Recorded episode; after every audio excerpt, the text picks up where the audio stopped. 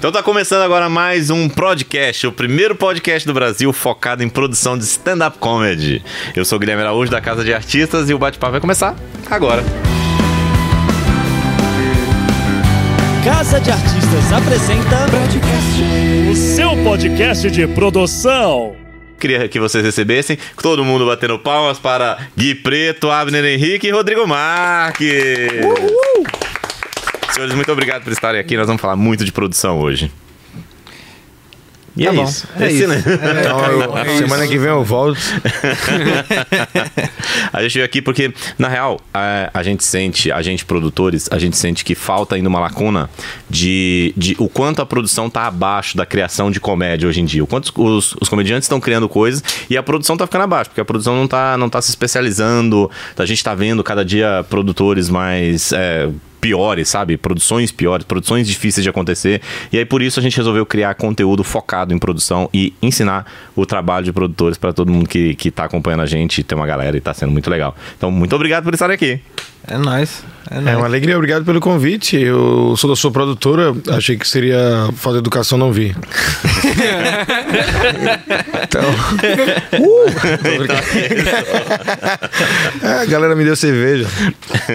Ô, Rodrigo, eu tenho para você já uma primeira pergunta e eu queria que vocês acompanhassem e respondessem também. É, se você tem preferência em se apresentar ou em bar, ou em comedy club, ou no teatro e por que, que você prefere essa, essa condição de trampo? Cara, depende. São muitas variáveis na minha cabeça para avaliar. Eu, eu gosto muito de, de me apresentar em comedy club, mas depende do comedy club e do tamanho do comedy club. E eu gosto muito de teatro, mas também depende muito do tamanho do teatro. Então é realmente influencia. Mas em último eu acho que é bar. Tipo, bar, bar aí, vamos lá, né? mas o, o, o teatro, o teatro, quando o teatro acho que até, até 400, 600 lugares assim, dá um, um, um clima bem foda. E um comedy de, de 100, eu acho que com o pessoal em cima, eu não sei, tem, tem, tem momentos e momentos, cidades, cidades, depende, são, não dá pra dizer. Mas porque você acha ruim é, apresentar num teatro que seja muito grande? Tipo, Eu acho que é ótimo pra minha família. sim. A gente ganha muito dinheiro. Mas, Pro show, mas mas show. pro show, é, todas as vezes que eu fiz, que foram poucas, eu não tenho muita experiência com teatro muito grande. Eu acho que quando passa de mil pessoas, a gente perde um pouco, sabe, da. da- do, do time da gente natural. Primeiro que a gente nunca conversou com mil pessoas de uma vez, né? E a, e a reação de mil pessoas é, é, é diferente, cara. Eu não sei qual é o, o caminho do som, mas ele tem um tempo. E aí o som da, da piada aí e a, a risada voltar, você precisa realmente entender. Eu lembro que a gente fez um show do A Culpa é do Cabral no, Crédito Carro. no HSPC, Crédito Hall, no Crédito Carro. é, é, um- é um, é um lugar muito grande, cabe 3.500 pessoas, que no camarim tem uma hidromassagem. Eu lembro que eu entrei, a primeira coisa que eu disse foi certeza que Chico Buarque já recebeu um boquete nessa hidro. é a cara do Chico. é a cara do. E aí eu fui fazer show nesse lugar, e isso tem muitos anos. Foi quando o Cabral, quando a gente conseguia juntar os cinco pra fazer alguma coisa, e aí fui fazer esse show e tava, tava muito cheio. E assim, nem perto eu tinha chegado disso.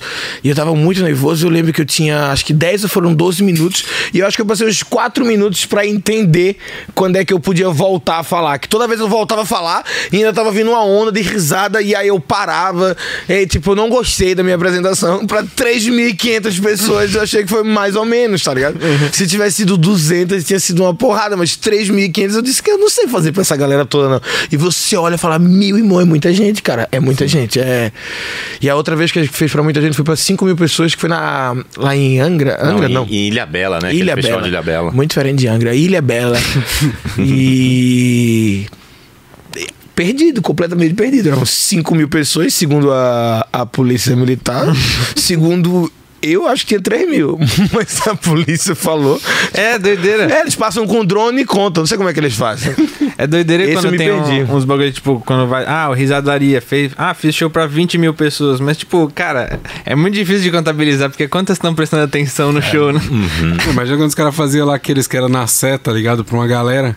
Nossa, o Cara, esse foi o Rafinha, fez uma galera. Onde? No, na Praça da Na Sé. virada na- cultural, na né? virada. Cultural. Cultural. É, mas da virada era, era o fundo ruim, né? O, esse que a gente fez em Ilha Bela era lindo atrás, sabe? Tipo, a galera. E a galera tava, tipo, cadê uma banda? E era a gente, uma galera. Mas, mas o show foi bom. Sendo que realmente eu, eu acho que quando é um, um comedy que foi pensado pra stand-up comedy, tá ligado? Tipo, a- as mesas e não tem o, o, o garçom no meio fazendo barulho ou alguma coisa, tipo, eu acho que dá um, um- um clima diferente. Mas eu acho que se fosse pra escolher mesmo. é, Acho que é um teatro, um teatrozinho pequeno, acho que talvez seja o meu preferido. E pra a- fazer o meu show solo, se fosse E isso. a modalidade de drive-in? A modalidade drive-in é uma bosta, né?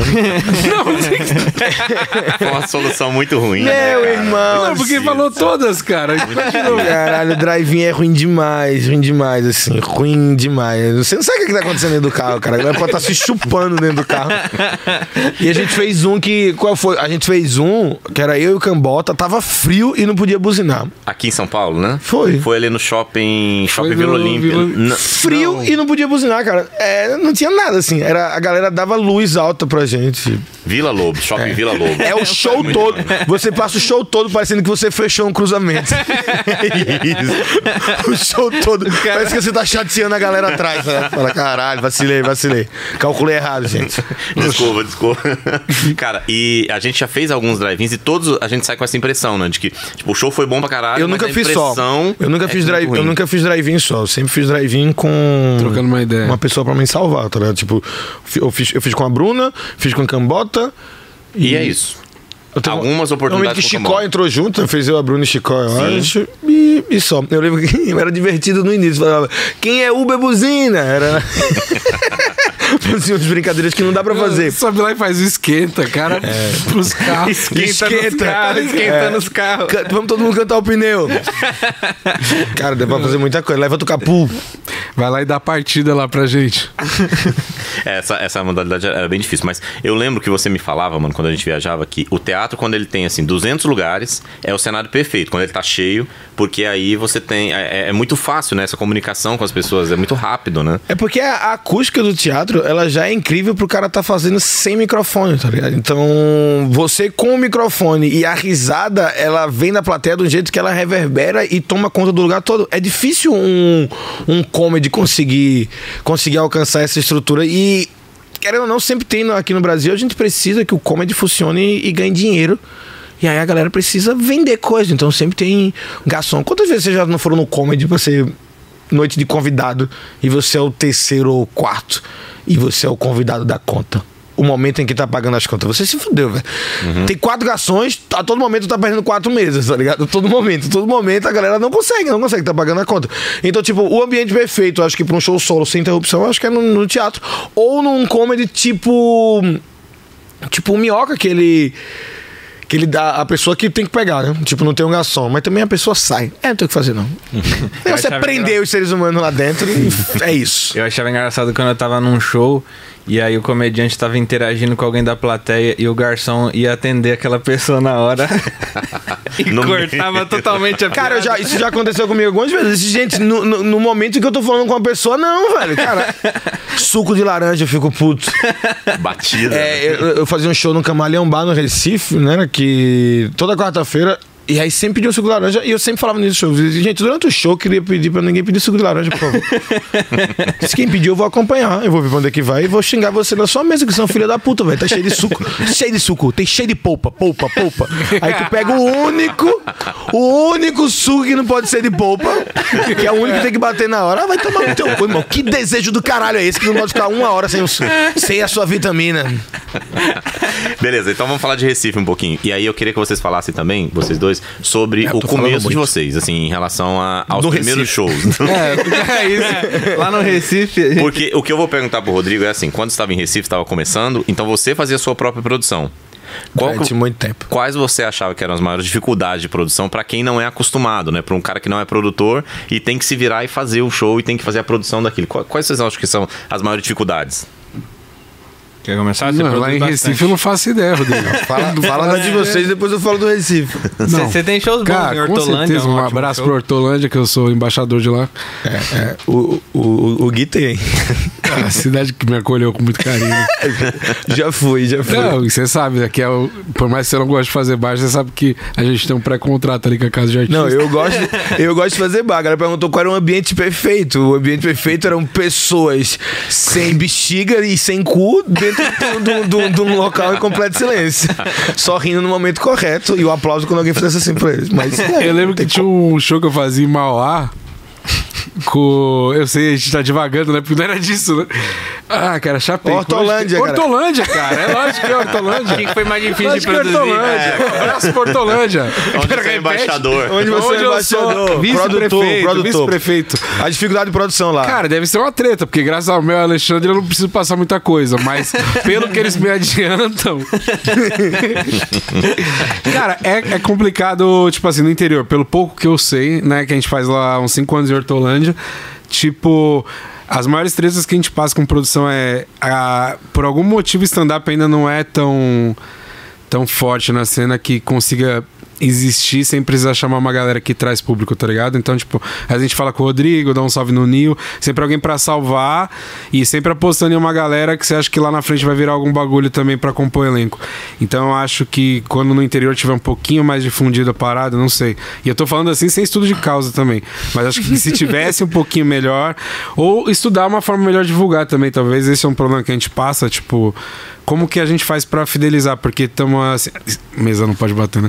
Estamos há cinco anos fazendo o bagulho lá e ainda esbarra nessas coisas de precisa ainda, trazer ainda, alguém. ainda não é não é à noite, né? É, entendeu? Tipo, ainda, Fazer a ainda noite precisa, virar. precisa ter um, um meio que um na cabeça das pessoas e dizer, velho, headliner se tá sempre. tendo stand-up, vai lá assistir, velho. É Independente, independente né? de quem for, né? As pessoas, elas- hoje em dia, elas querem ver um artista específico, né? Por causa da internet, isso. E Ô, Noite da Comédia mesmo, cara, do Guto, em Itaquera. Tipo, que ele produziu lá toda quinta. Era maneiro demais, não, Rony? era o melhor show de bar. Porque às vezes não tinha headliner e o bagulho virava. Cara, aquele show era muito alto, né, velho? Ainda Sim. acabou? Acabou, venderam metade na pandemia, venderam metade do bar. Cara, mas era um bar muito pequeno.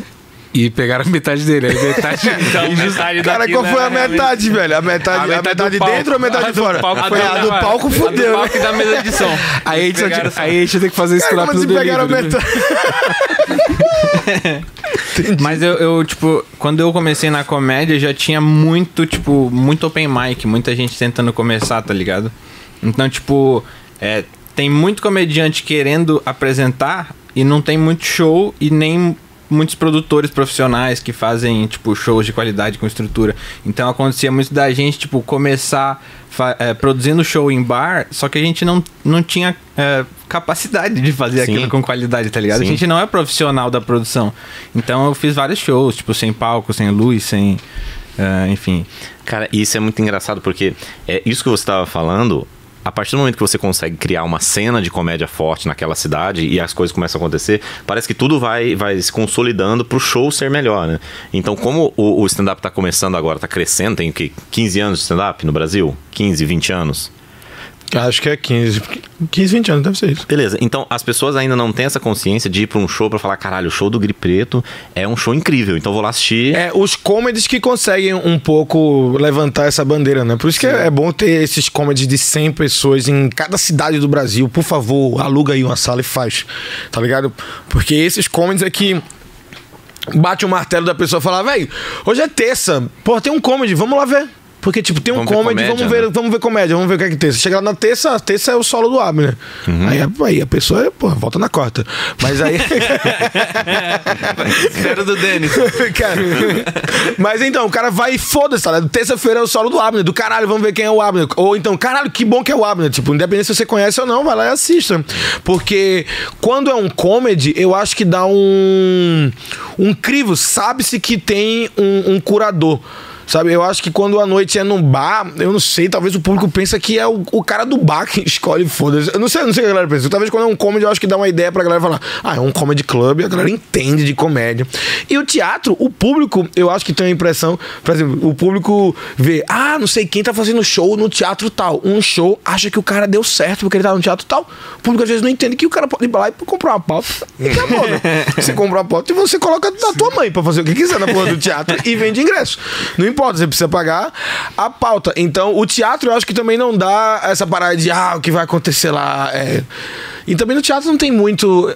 Já teve mais em São Paulo de o teatro funcionar um pouco como se fosse um comedy, né? Tipo. Como tinha o. No Folha, que era como era o nome do grupo?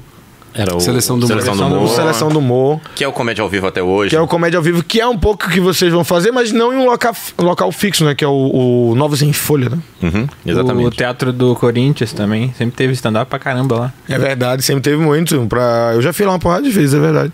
E eu acho que tem que ter isso quando, quando voltar da. Quando todo mundo tiver vacinado de novo. Porque o que tá acontecendo é que tá tendo muito comediante. Tá surgindo muito comediante, porque a comédia tá muito alta na internet. Então, tipo, a galera voltou a sonhar em ser comediante, sabe? Tipo, tem gente agora que é criança e fala: o que é que tu quer ser quando crescer? Eu quero ser comediante.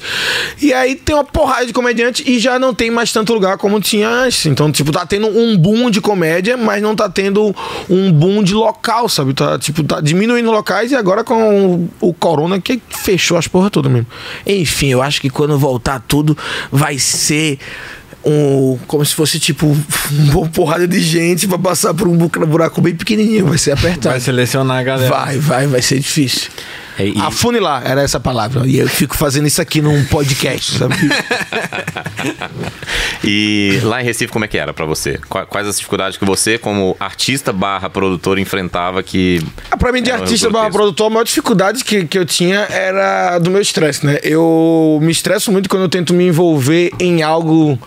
Em algo eu quero tomar conta do, do. Você trabalha comigo, sabe disso. Eu quero tomar conta de tudo, do início ao fim. Por mais que às vezes nem seja a minha função. E no momento que eu era produtor da noite, o mestre cerimônias e o curador. E aí eu era o dono da porra toda da noite, mas isso na minha cabeça era péssimo, porque eu tava olhando dizendo, caralho, só tem 23 pessoas, eu preciso pagar os caras, o posicionamento não deu certo, a noite vai começar, tá tendo um problema com um cara que não tá conseguindo estacionar, cadê o outro comediante que não chegou? E eu tenho que subir no palco pra ser o mestre cerimônias, e enquanto eu tô subindo no palco, tenho que fazer o fechamento, mas eu tenho que prestar atenção no que o cara tá falando, pra quando eu voltar não repetir nada e continuar o show, então.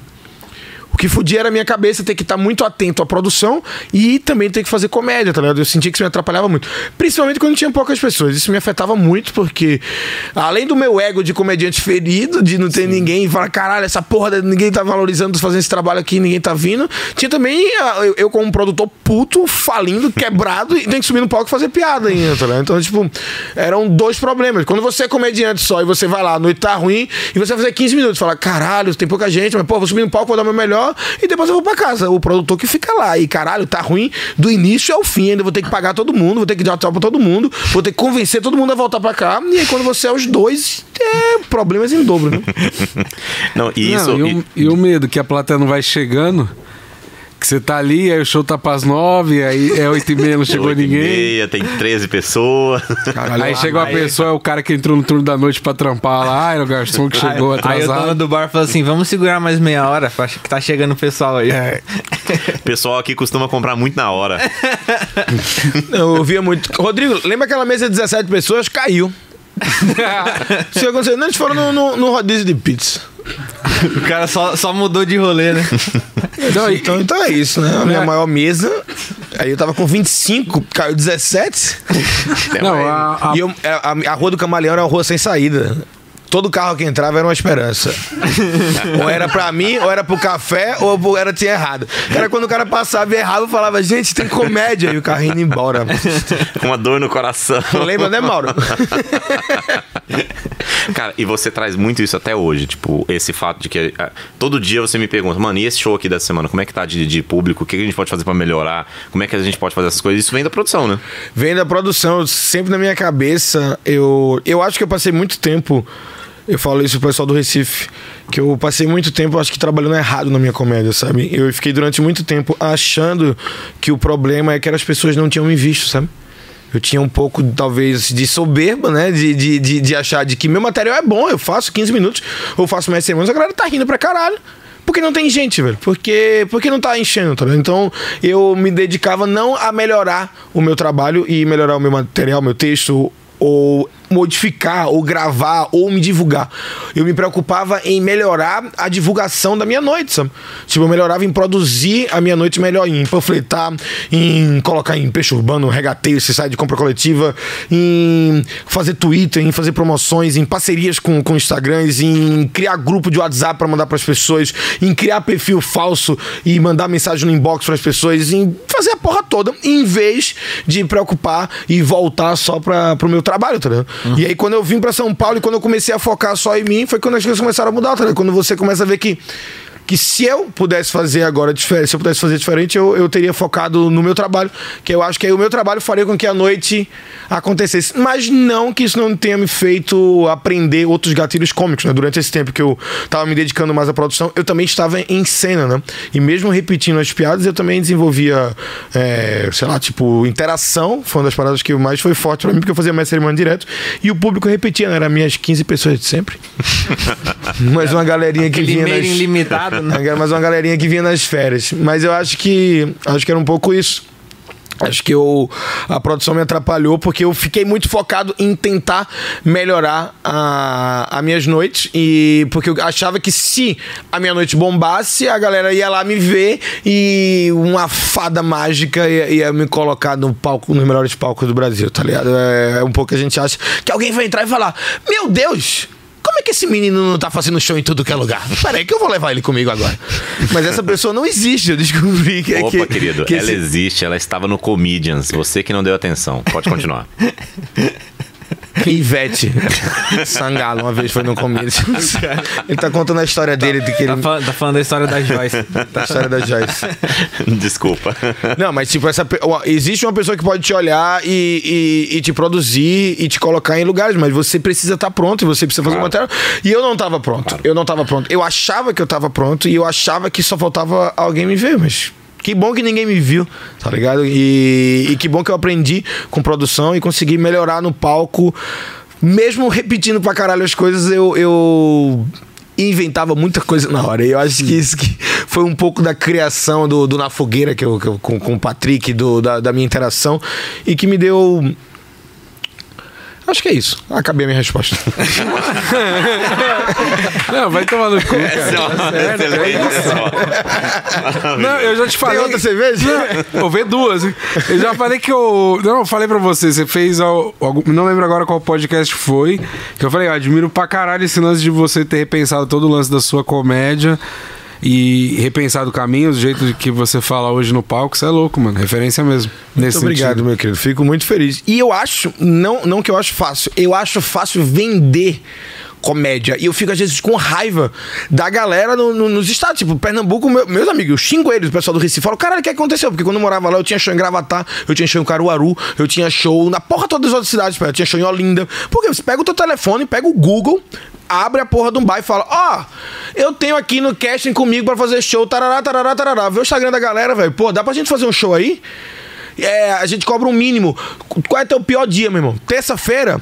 Não quer pagar mínimo, não, meu. Então, terça, tu arruma um palco, então tu paga a divulgação. Faz qualquer acordo com o cara, mano. Faz um acordo com a pessoa, vai lá e se apresenta. E aí eu ganhava dinheiro com isso. Eu fechava noite fixa mensal em cidades pequenas, além da minha noite semanal no Recife, sabe? E aí hoje em dia a galera não vai muito atrás. Eu acho que a galera tá muito focada mais no- na parte do, do artista, de que eu falei, que é um pouco de. Se eu botar vídeo, vai acontecer alguma coisa.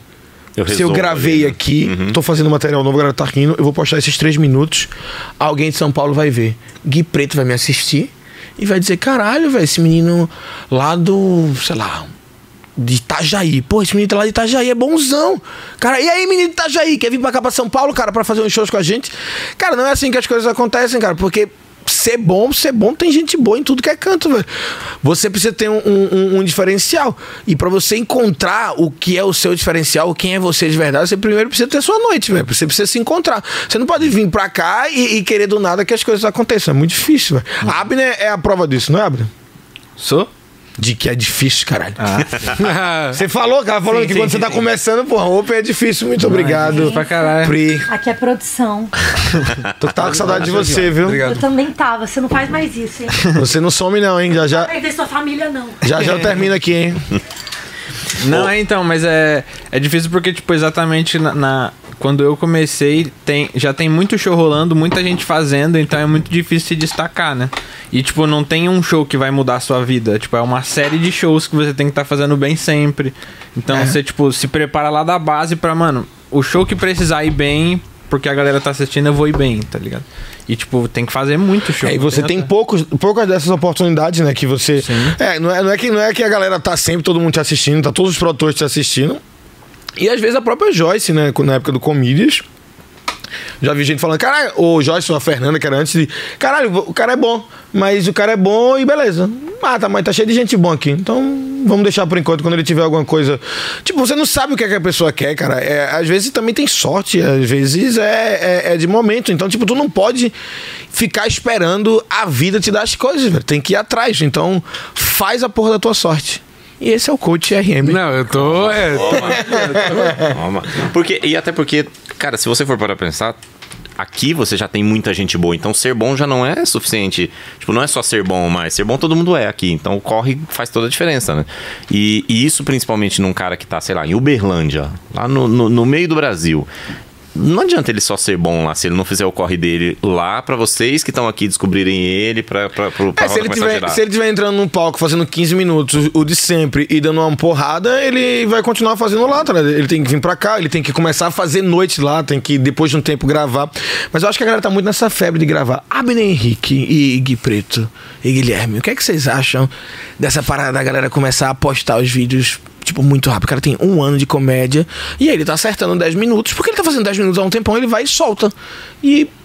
O que, é que vocês acham disso? Já ia dar minha É, opinião. eu acho que ele tá saber? na esperança de estourar, só que é tipo. É, é uma chance de loteria, né? Mas estourar pra que se tu só tem aqueles 10 minutos, tá ligado? Não, então, a- as pessoas são imediatistas. Tipo, o cara tá pensando assim: quanto mais eu for conhecido, se eu chegar lá no dono do Hilários com um Instagram com 50 mil, o cara vai querer me colocar independente de quem eu seja. Porque os caras veem o número, né? Então, tipo, o cara não tá pensando na qualidade da comédia. Mas tu acha que o, o, o- pessoal do- do- dos comedies colocam as pessoas por causa dos números? Não, não, não, tô falando, essa é a mentalidade A mentalidade do cara, é, sim, sim, exatamente. Tipo, o cara vai falar assim, mano, é, quanto mais famoso eu ficar aqui é, fazendo o o meu, sei lá, vou postar vídeo no feed do Instagram porque eu quero estourar aqui, e aí quando eu for fazer um solo vai ter gente pra me assistir, tá ligado? Só Mas- que, tipo, a questão é que na comédia meio que não, não existe atalho, né? Não existe atalho. é que tipo, eu- você tem que fazer muito tempo a- pra ficar bom, tá ligado? Mas vocês acham que esse cara, ele tem essa consciência de que só os 10 minutos dele, ele tem que depois criar mais? Vocês acham de verdade que eles têm essa consciência de que não é só esses 10 minutos? Eu acho que não. A gente não tem a, a régua quando a gente tá começando, eu acho, de qualquer bagulho que a gente vai fazer. A gente não tem a régua. Então eu acho que eu já devo ter postado um monte de vídeo pro Facebook, YouTube e sem consciência nenhuma do que eu tava fazendo. O que não é desculpa, eu acho que assim, todo mundo informa a parada, tipo, pô, posta um vídeo que tá com qualidade boa de som, é, de imagem, vê se suas piadas estão boas. Só que eu acho que tem uma galera que tá muito na ânsia, seja de virar ou de ser notado. Ou uma terceira via que é essa do eu não tenho ninguém do meu lado pra me dar um, um salve, de me falar, cara, talvez isso aí que você tá postando não tá legal. Porque às vezes são seus amigos, e os seus amigos no começo eles é, É querem te ajudar e falar, bicho, eu não E vou falar que querem- isso tá uma merda, que eu preciso que você continue. E teus amigos querem ver também teu vídeo, tá ligado? Entendeu? E eu, eu sinto que, que a galera iniciante acha que quando a gente fala isso, parece que a gente tá cagando a regra, tá ligado? A gente não tá cagando a regra, velho. A gente só tá falando que a gente sabe que hoje em dia é muito mais fácil a mídia pra você conseguir gravar a parada em qualidade e colocar na internet. A gente sabe disso. Você tem que entender que você tá fazendo uma arte, velho. Sim. Você tá fazendo uma arte e você, tá- você imagina que se fosse um pintor. Tu tá pintando há um ano. Tu já vai abrir a porra de uma galeria e, e expor teus quadros só porque tua mãe e teus amigos falaram que teu quadro tá bonito? Não, caralho. Bicho, tu tem, que- tu tem que entender que tu tá fazendo uma arte, cara. Ah, é é isso que tu boa. já quer mostrar? Tá ligado? É isso que é isso que é o trabalho que tu, que tu quer mostrar pro mundo já. Não é, cara, você não é um artista ainda. Você é só um admirador, cara, um cara que tá tentando. E Essa comparação é muito boa. E eu acho que boa. tem uma outra questão nisso daí, que é a própria diferença de situações. Porque, por exemplo, te- me perguntaram esses dias, ah, o que, que você acha de, tipo, quem faz um show por ano? Falei, mano, tem alguns comediantes que têm oportunidade de fazer isso, né? Por exemplo, a quantidade de shows que o Afonso faz em um ano, tipo, pra ele um... E, e, tipo, como é que a gente consiga postar semanal? Tipo, quantas noites de teste tava rolando, tá ligado? Sim. Tipo, tinha uma época que tava rolando assim, tipo, toda semana, Atacadão, Nathan, Laboratório. Então, tipo, a gente fazia muitos shows que possibilitava a gente conseguir testar o material pra conseguir postar quando você achar que tivesse bom, tá ligado? Mas, enfim, é, acaba nivelando por baixo quando banaliza, né? É isso. E postar semanal eu não acho bom em nenhuma vertente, assim, pra mim. Eu, Você eu, tá escolhendo quinzenal? eu sou quinzenal, mas eu entendi o pessoal que posta semanal, né? São poucos comediantes que postam semanal no Brasil, que são todos excelentes. Sou, sou fã de todos, pelo cara conseguir postar semanal. Mas eu entendi, eles são casados, né? O... Que é o fato de você já ter o sexo garantido te livra um tempo muito grande pra você poder fazer seu material. É só observar quem tá postando semanal e quem posta quinzenal depois conversa comigo. Abraço pro Nil. Ô, Gui Preto, Flau? É, mas Você- Ceará, casado. Pode ver. Flávio Andrade, Caramba, casado. Flau Carambinha. Casado, é tudo casado, cara. Quedinho. Casinha. então lá, firme. É, agora o Receba, solteiro. Pô, a gente tem que trampar duas vezes, cara. Em um boxe e as porra toda. Ô, Gui Preto, você como artista, é, qual o erro de produção que você acha que é o mais comum? Que toda vez que você vai num show pode acontecer, assim, o mais, mais fácil de acontecer? Esse negócio de ficar apontando aí é complicado.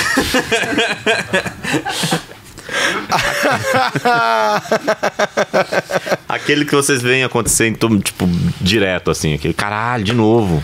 Cara, mano, pior que eu vou te falar, acho que um banheiro, entendeu? É um. Mas às vezes não é culpa do produtor, mas às vezes dá uma olhada se o banheiro tá pampa. Porque tem lugar que você vai que, bicho, é muito complicado, entendeu? É realmente assim que você Aquela cena lá, de é. guerra. Cara, ninguém É. nunca tinha falado isso. Sabe por que, sabe o que eu vou te falar? banheiro Um foi- banheiro legal. sabe por quê? Cara, muito Porque a gente fica. Essa é a primeira vez. Eu fico, eu fico nervoso antes do show. E. Não, é, inami- é inadmissível, né? Vo- Você. É muito ruim, né? Você ter que cagar no mesmo canto que o público tá, né? E aí, Tipo, tu vai fazer piada e a galera, a galera te vê antes Mas cagando. Hilários ali tem. Dá bem conversadinho. Verdade, o, o, Hilário, você vai, a galera tá toda sentada ali. o, o ABC, mas é porque tem aquela saidinha pro lado. Mas dá pra ir no banheiro do lado de trás também, se tu quiser mais exclusividade. Entende? Agora, por exemplo. Em São Paulo já dá pra cagar lá em cima. Entende? Você caga E no- o Comedy altura. Sampa, que dá, dá toda o foda é que você caga lá em comodidade. cima. Não, comedy sampa tem uma varandinha. Uma varandinha pra, não pra tu cagar. O cara caga na varanda, isso é Ah, demais. Aê, comedy, Bota vamos fazer, hein? O foda é que o, foda é que o, Ah, não, a gente tá falando de maconha já. É, o foda é que o Hilários SP dá pra cagar lá em cima, mas não tem janela. Isso daí que é foda. no Hilário da Porque, SP? é, eu já. ent- Olha, eu não vou nem citar nomes, mas enfim, vamos até seguir. aí. Caralho, velho. Eu nunca caguei no Hilário da SP, mas aquele banheiro tem história. Por que, que a gente tá falando? Cara, é uma boa. Se você pensar uma boa arquitetura do comedy. aí, ó. Entendeu? É eu verdade, acho é- um é bom banheiro. Excelente. Aí, né? Então, Às vezes uma ducha. Quando, Às vezes quando uma é um- sala da putaria. o Dark Room, porque precisa. É porque, tipo, O bexiga tem. O A bexiga... bexiga tem ali um. É, deu- Acontece um inferninho É, ali embaixo. já, já, já. Você sabe que isso é o que diz, né? foi, não O que diz. acontece no bexiga, fica no bexiga, né? Já diria RM. É, é, pegou o corona lá. Eu? Não foi tu não, foi o Duque. Eu peguei no. Duque e Wed. Eu peguei num show aí. Pegou no, no Hilários. Do. Não, então não foi no bexiga. Não, a parte da putaria foi o erro do Covid. Não tem putaria no bexiga, não. Ótimo comedy. Pra você que gosta de putaria, então. Bexiga é legal, bexiga é legal. Eu já fui pra. Cara, eu quero que a porra da vacina chegue a gente. Qual que, é, o- qual que é o comedy que você acha mais legal de se apresentar? Caralho, é difícil essa. Eu acho Guardians. É, entendeu? eu não sou humorista, mas eu acho Guardians. Na hora de dar recado, é o melhor pra dar recado, né? Eu acho o Guardians que eu, eu, eu adoro quando eu entro, a produção tá toda feita. Cara, eu não sei qual é o comedy preferido. É difícil, é difícil. Cara, eu gosto muito do Hilário de São Paulo porque eu já fiz muita apresentação lá. É, o Beta e fiz uma temporada de solo lá que a energia, é que a energia do Beta é, é alta demais. Eu acho que isso É, desenvolveram um nicho ali. mexe com o meu coração, sabe? Tipo, toda vez que eu entro lá para o show do Beta é, é muito alto sempre. Mas não sei, cara, eu acho, eu acho que eu gosto de todos os, os comedies. Uma tristeza na minha vida, o, o Boteco acabou. O Boteco era um inferninho, era Acabou, maravilhoso. O Minhoca é, é, é- é impressionante. Assim, o Minhoca cheio é, é uma porrada.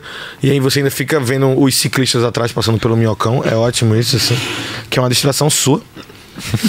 Não, mas você acha distração em todos os comedies do Brasil. Em todo show do Brasil você acha distração, Rodrigo. Você não serve pra, pra falar de distração. Eu gosto de ver a minha vista. O do, do- da Rosicléa é um posto de gasolina atrás, é ótimo. O comedy é uma porrada, mas eu fico falando, gente, a bomba 5 agora tem uma, um coça. A plateia olha pra trás pra ver. Cara, eu não consigo dizer qual é o meu comedy preferido, não, viu? Mas eu, é, o SP eu gosto muito, eu gosto muito do Minhoca.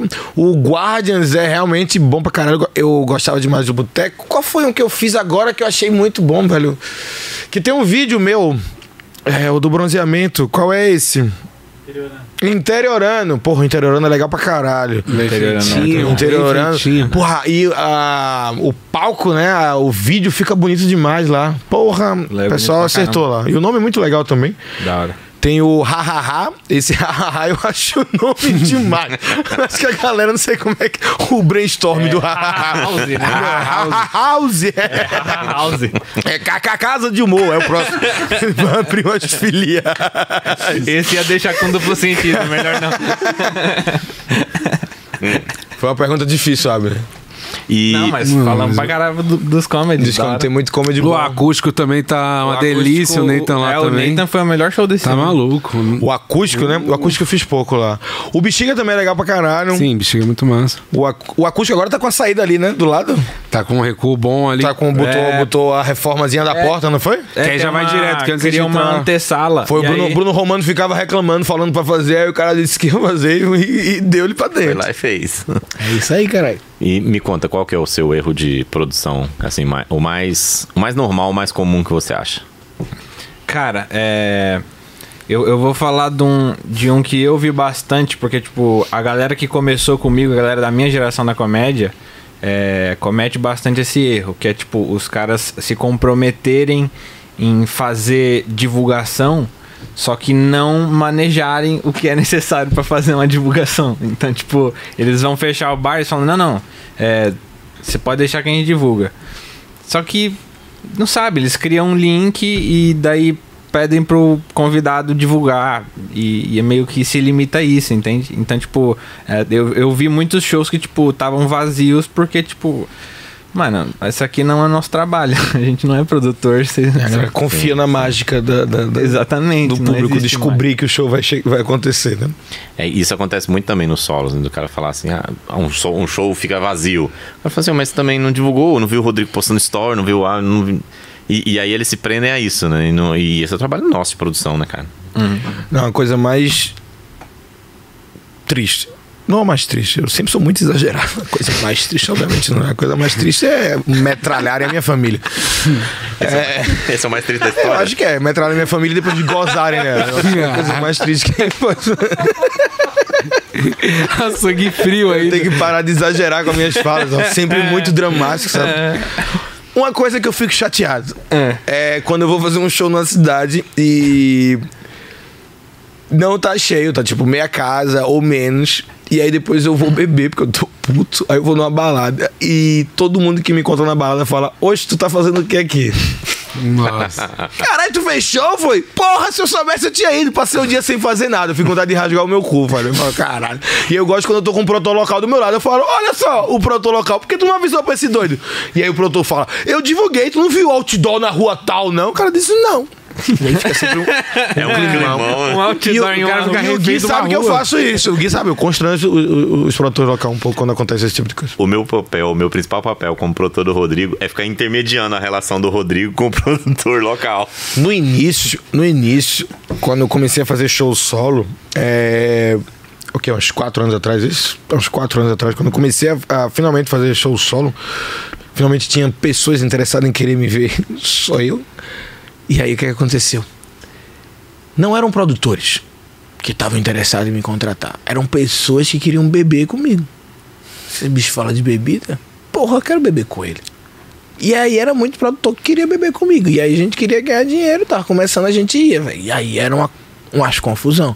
Eram os produtores produtor de primeira viagem. Isso é a coisa que mais me irrita. É um cara que acabou de fazer seus 25, 26 anos, tentou a sua profissão, falhou. Mas o seu pai ou a sua mãe tem dinheiro. E ele, no seu tempo vago, assiste muita comédia. Muito obrigado, amigo. Que você gosta do nosso trabalho. E aí ele decide falar: Ó, eu acho que eu vou trazer esse bicho pra cá. E aí ele fala com o pai dele. O pai dele fala: Vou dar 10 mil reais pra você, meu filho. E aí ele fala com um amigo dele que tem uma lanchonete. E aí fala com um amigo dele que é não sei o quê. E aí ele contrata a gente. E aí é isso que mais me irrita na produção. Já adiantando minha resposta, é produtor de primeira viagem. É o. Ele só quer ser amigo do comediante, né? Cara, são sempre pessoas muito legais. Teve um produtor de primeira viagem, cara, que eu odiei tudo que esse cara fez. Mas a gente foi pra balada, cheirou loló, fumou maconha, comemos gente. Mas eu odiei tudo que ele fez. O show foi uma bosta, mas um grande ser humano. Tanto é que no final eu falei pra ele, meu irmão, larga isso, cara. Vai trabalhar com outra coisa aí, velho. Eu acho que você é uma grande, deu um abraço forte e disse é isso. Mais um conselho de RM Coach, né? Mais uma vida impactada. É muito difícil mesmo. A gente recebe todo dia, cara. Todo dia a gente que quer ser produtor, que Hoje quer em fazer dia- um show. Hoje em dia acabou muito isso, cara. Mas não tem mais. Não Graças tem a Deus. mais. Graças a Deus. E, e- e há muita conversa, há muita. Falo Deus, Deus se dá, velho. Juntos. É, eu errei. Tá bom. E qual que é o show perfeito pra você? O que, que você considera um show perfeito? Ultimamente eu queria um show só. o show perfeito é o que acontece. um show que a plateia vai e depois não vai entubada. Uma- a- Que aquele. a galera fica com o pulmão 100% depois. É, esse é o. Aquele, aquele adega 43 respeitando o distanciamento social. 33 metros entre cada pessoa. Eu quero show desse, eu quero Cara, o, a, o. Adega 33, eu acho que ele tá batendo recorde de público. Cara, eu olhei o Adega 33 e disse: caralho, galera, porra, vocês estão com Coronavac aí? Me traz um cupim e é o da Pfizer.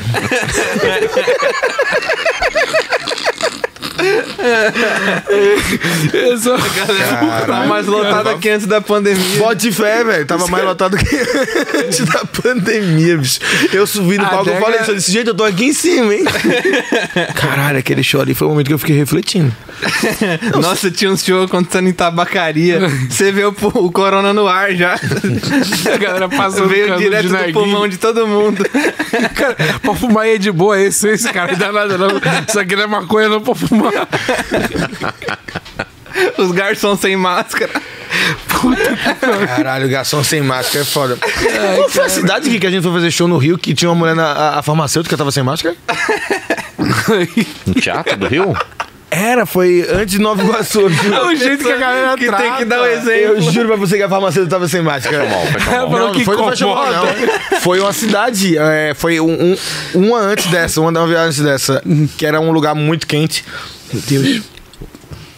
Que era um. Não era teatro, não era nada, era um ambiente.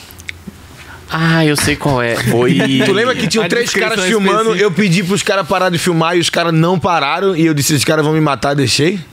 Eu, eu- eu lembro, eu não tava com você, que você me contou e a Camila me contou. Ah. Foi. Ai, meu Deus do céu. Vai falando aí que eu vou lembrar a cidade. Não lembro, não. Mas também não tem pra quê, não. O pessoal da cidade ama vocês. Mas eles, tão, eles descobriram alguma coisa do corona que a gente não tá sabendo, não. Pertinho, de Nova Iguaçu ali. Eles estavam muito tranquilos, cara, muito tranquilo. Mas o show perfeito, eu acho que não, não tem como, não tem O como. que, que você vai comprar na farmácia preparar. aquele dia? Eu não fui, eu passei na frente. Ah. É que desde que chegou nessa cidade eu comecei a ver que ninguém tava com, com, com, com máscara. Ninguém tava com máscara, ninguém tava com máscara. E aí eu comecei a abrir a janela e falar: Ó, máscara! eu fico fazendo isso, cara tá sem máscara. Ó, Acabou o corona, mãe! eu faço isso direto nos caras. Cara, quando teve aquele negócio da, do, do café, do café de la Covid em. Café da É do quê? Do, do café de la Covid, tu não viu, não? Lá em, em Floripa, em né? Floripa, Ah, tá. Ouvi falar. e eu entrei no, no- no- Quando tava acontecendo, eu entrei no Instagram e eu fui atrás de quem tava na festa. Fui atrás de quem tava lá fazendo stories. E aí eu de- mandei mensagem pra umas três meninas que estavam lá. Mas delícia essas meninas. Devem estar mortas já. Mas. Mas eu mandava mensagem, falava, e aí? Ela falava, e aí? Eu falava, e o Corona, caralho? Aí elas me bloqueavam, todas eu xinguei ela. Mandei mensagem pro produtor de lá também. Eu acho que eu não vou lá mais, não. Mas, não que eu tinha ido antes. Café de la Covid. É, a galera tava chamando assim na internet. Aí gostei, café de la Covid.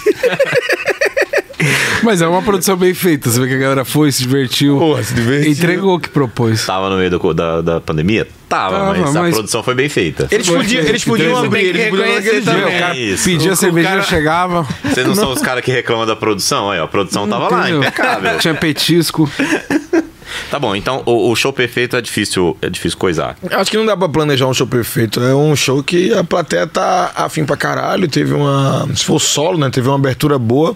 Todo mundo que comprou te conhece, tá ligado? Tá num horário interessante. Ninguém teve uma bocha num dia. Acho que é isso. Então, qual o melhor público do Brasil, na sua opinião? Pô, aí é E difícil. depois na opinião de vocês. Tá querendo Ah, dividir a Você galera. tá querendo me prejudicar, né? Você sabe, a gente trabalha com isso e ganha dinheiro com isso. O melhor público do Brasil é o que tá comigo. É da culpa do Fala, Cabral. fala como, não, fala como é que foi gravar o, o primeiro especial. Porque depois já cria casca e o bagulho vai rolar normal. Mas o primeiro especial. Caralho, o primeiro especial eu ficava muito nervoso, cara. Porque antes de gravar qualquer vídeo, sempre foi um problema pra mim. Eu comecei a, a tranquilizar a minha cabeça uma vez que eu tive uma conversa com o Guilherme justamente sobre isso. Que eu disse, Guilherme, eu não aguento mais errar vídeos. Então, e nem que isso afete financeiramente a gente, seja pesado, a gente vai filmar tudo que der a partir de agora. E aí eu desliguei na minha cabeça de que tá filmando. Porque na minha cabeça agora tá filmando sempre, tá ligado? Todo show, Gui, filma e foda-se. A gente alugou, comprou, não sei como é que chama. Ah, Eu tenho uma nuvenzinha, que é onde eu jogo todos os meus solos. Estão aqui voando. Chove, é punch meu caindo. É, pancadas de chuva.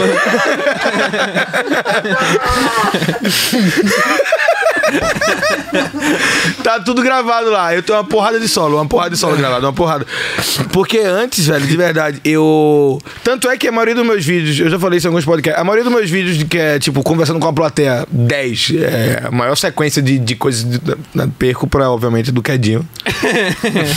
do Vida de Militar, como é que é o nome? Vê Serviço Serviço militar, militar. Não fala serviço militar que ele Não, tá mas- se alistando esse ano de novo. A sequência dele eu acho que já passou do meu Soldado conversando com a plateia. Invernal. tá, tá vendo, tá vendo um solo novo aí. Eu soube que no final Eu do show ele Quedinho. jura a bandeira.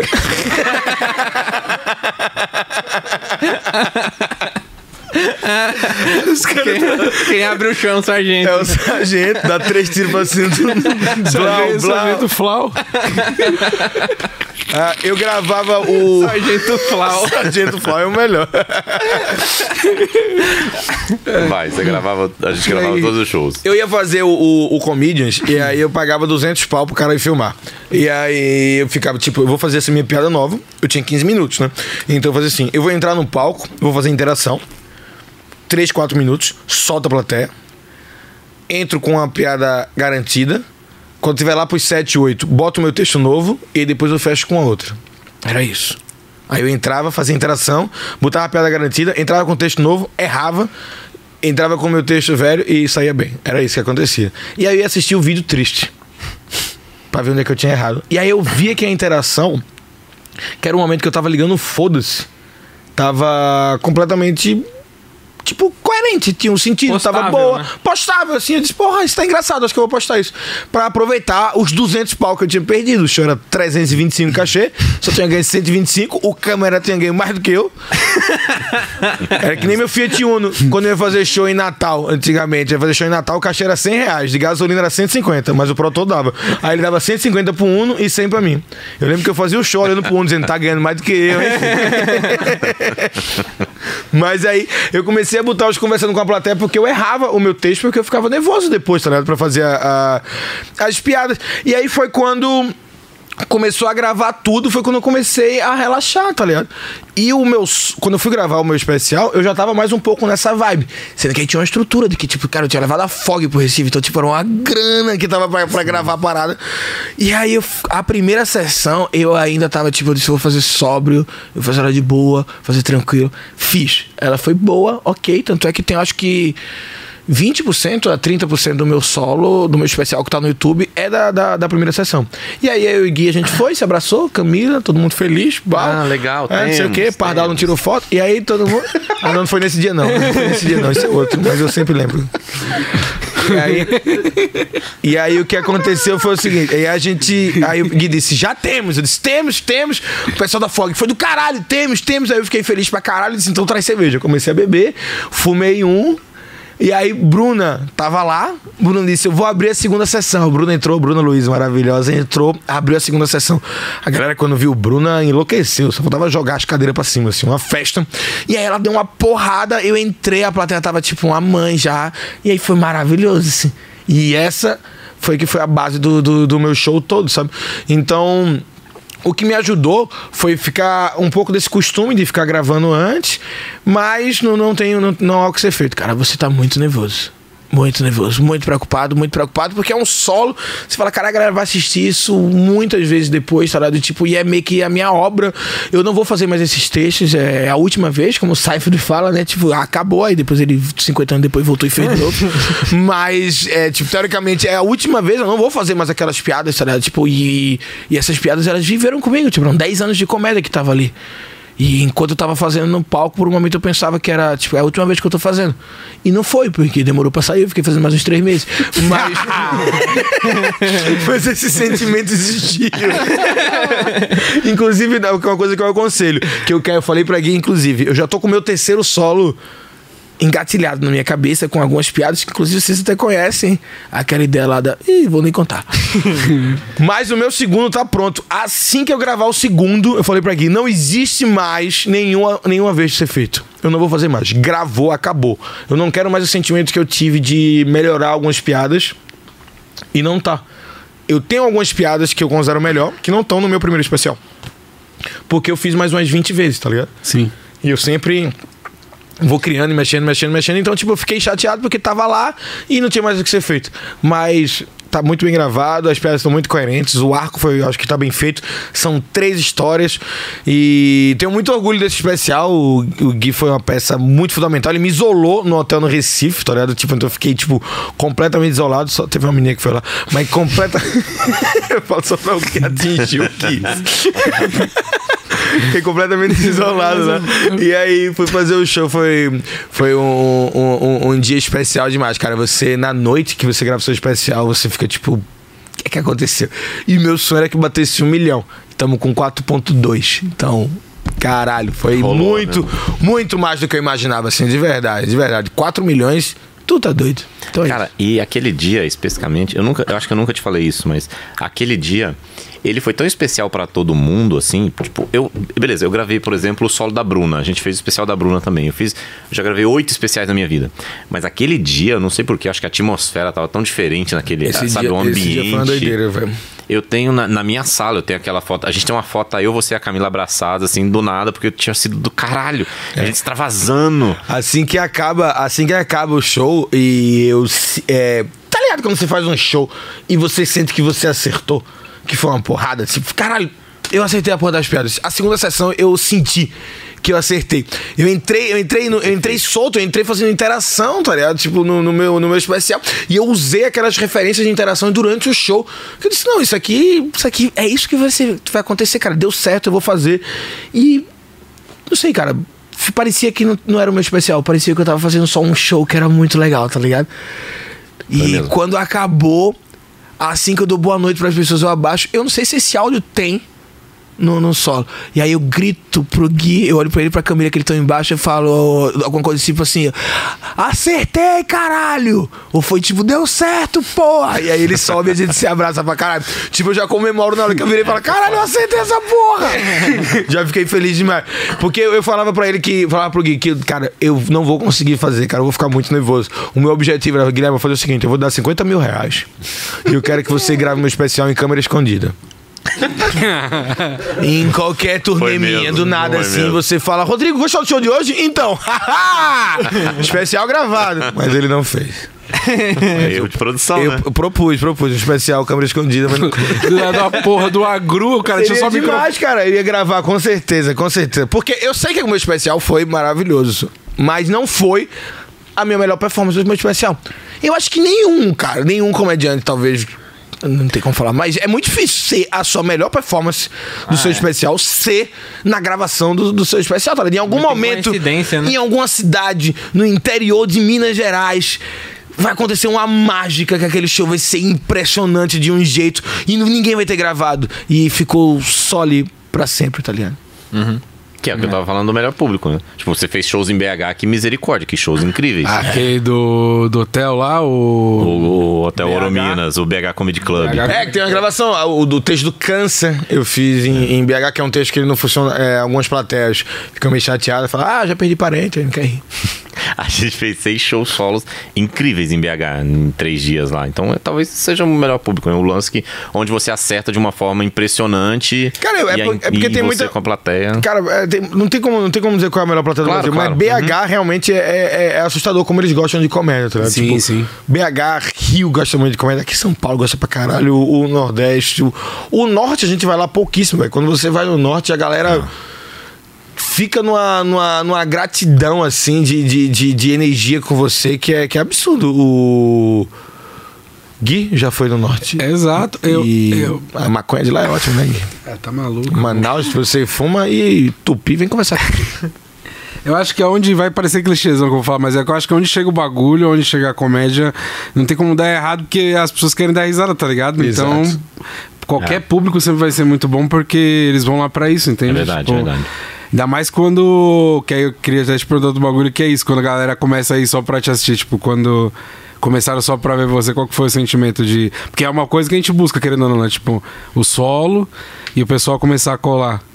A primeira vez que eu comecei a achar estranho foi quando eu fui no Comedians fazer um show, tipo de elenco. E quando eu cheguei, a galera foi tirar foto comigo antes. Que a foto comigo sempre foi no final. A foto comigo sempre foi no final, junto com a frase: Vou tirar antes que fico famoso. Ô, ah, não sei quem é esse menino, não, mas vai que um dia dá. Aí ele tira foto, né? Só tira foto, gente. Não precisa dessas frases. E aí, a primeira vez que eu entrei no Comedians, as pessoas tiraram foto comigo antes. Eu disse: Caralho, eu já tô entrando com um jogo um pouco ganho, né? Eu tenho a minha teoria da, da sitcom, né? Já te falei isso, acho. Já, Já, falei pro. pro- pro- já falei pra tu. Eu já te falei, é um negócio que tu não lembra. Enfim, é que tipo. Mas não precisa. Quando você vai fazer show pra uma plateia que não conhece você, é como se você estivesse, tipo, no, no, no, no- episódio piloto, né? Tipo, ninguém tem nenhuma informação, nenhuma bagagem cultural sobre tu. Por isso que às vezes você é meio considerado, tipo, ah, eu sou muito engraçado com meus amigos, eu acho que deveria ser comediante. Mas tu conhece teus amigos o quê? Há 12 anos. Então vocês estão na 12 temporada de vocês, tá ligado? Quando tu sobe no palco e ninguém te conhece, meu irmão, tu tá no, no episódio piloto com a galera. Tu é engraçado de verdade? Essa é que é a questão. Então, quando eu subi no palco pela primeira vez, eu vi que eu tava na terceira temporada, eu disse, eita caralho, eu tô na terceira temporada. Quando eu entrei num palco fazer meu show solo e eu puxei uma cerveja a galera aplaudiu porque eu tava bebendo, eu disse, essa galera tá aplaudindo porque eu tô bebendo. Eles estão ligados quem eu sou, tá ligado? Então, quando eu comecei a, a fazer o show e eu vi que as pessoas estavam lá por causa de mim, foi quando eu me encontrei. Foi quando eu me encontrei de verdade no palco. Foi quando eu, eu não, não precisava impressionar ninguém, porque tinha um produtor, porque eu queria garantir pra voltar nesse comedy club. Foi pela primeira vez que eu não tinha ninguém pra me dar luz e eu tinha o meu tempo todo. Foi pela primeira vez que eu tinha certeza que todo mundo que tava ali não tava perdido ou tava puto porque eu tava no palco e tava esperando pra entrar outra pessoa. Todo mundo que tava ali só, só pra me ver, eu tinha o tempo que eu quisesse e eu podia falar do jeito que eu quisesse, tá ligado? Então eu encontrei a minha persona, encontrei a minha voz, encontrei meu ritmo, encontrei meu time, encontrei minha galera. É isso. É isso. Não respondi. Cara, é é impressionante o quanto você cresceu. Eu já falei isso pra você algumas vezes, mas foda-se. O quanto você cresceu como humorista desde quando a gente começou a trabalhar. Muito obrigado, mas eu acho, que é, acho que é isso. Acho que o Mas solo, o, solo, o solo ajuda todo mundo a crescer, cara. Que você tá só, tá ligado? Tipo, tu tem que fazer valer, cara. Aquele cara se arrumou, aquele casal, aquele, aquelas pessoas, aquela família se arrumou, eles estão contando com aqui contigo pra ficar feliz, tá ligado? Não existe opção deles não voltarem melhor pra casa do que eles saíram, tá ligado? Eles estão contando com isso. E aí eu acho que essa responsabilidade e ser a tua galera é tudo diferente. Doideira. Excelente. Senhoras e senhores, eu estive aqui hoje com meus amigos Gui Preto, Abner Henrique, Rodrigo Max. Muito obrigado por vocês terem estado alegria. aqui com a gente. Falei Vocês são muito, peço desculpas, eu sou falador. Eu tô há muito tempo sozinho. recados, recados finais. Gui Preto. É isso aí, sigam nas redes sociais e tamo junto. a- até a próxima. Então eu dou um recado. Eu tenho um podcast com o Gui. Ah, ele- tinha esse recado que ele não Peraí, eu tenho um recado, peraí, eu tenho um recado, peraí. Cara, Fala qual que é o eles seu recado. pediram. O Gui Peraí. me mandou uma mensagem. Falou assim, cara, deixa eu e o Abner fazermos junto no mesmo dia. Só pra gente dar um recado no final. Caralho. Vamos lá, se puder cortar essa parte. Não vai. Não, porque aí re- põe no corte que aí só a divulgação do Então, senhoras e senhores, muito obrigado. Gui Preto para dar os recados finais aqui. Aê. Estamos com esse podcast. Eu podcast aí que tá vindo forte. Vindo muito forte, o Berbeck Podcast. Black. O Berbeck. O Berbeck. O Berbeck Ah, o Podcast. Bebeg, eu disse que era o Uber Black. Esse já existe. Inclusive, É já- um pouco o Be- mais caro. Reginaldo tá vindo me buscar aí. É, Uber Black, você vai de cruze. Duas viagens numa só, vamos de PT Cruz, então. É. É isso, né? É E em isso. breve. É, a gente, essa informação. é, a gente tá com um podcast chamado Uberback, que a gente fala sobre cinema. A gente fala sobre filmes é, de maneira canábica, né?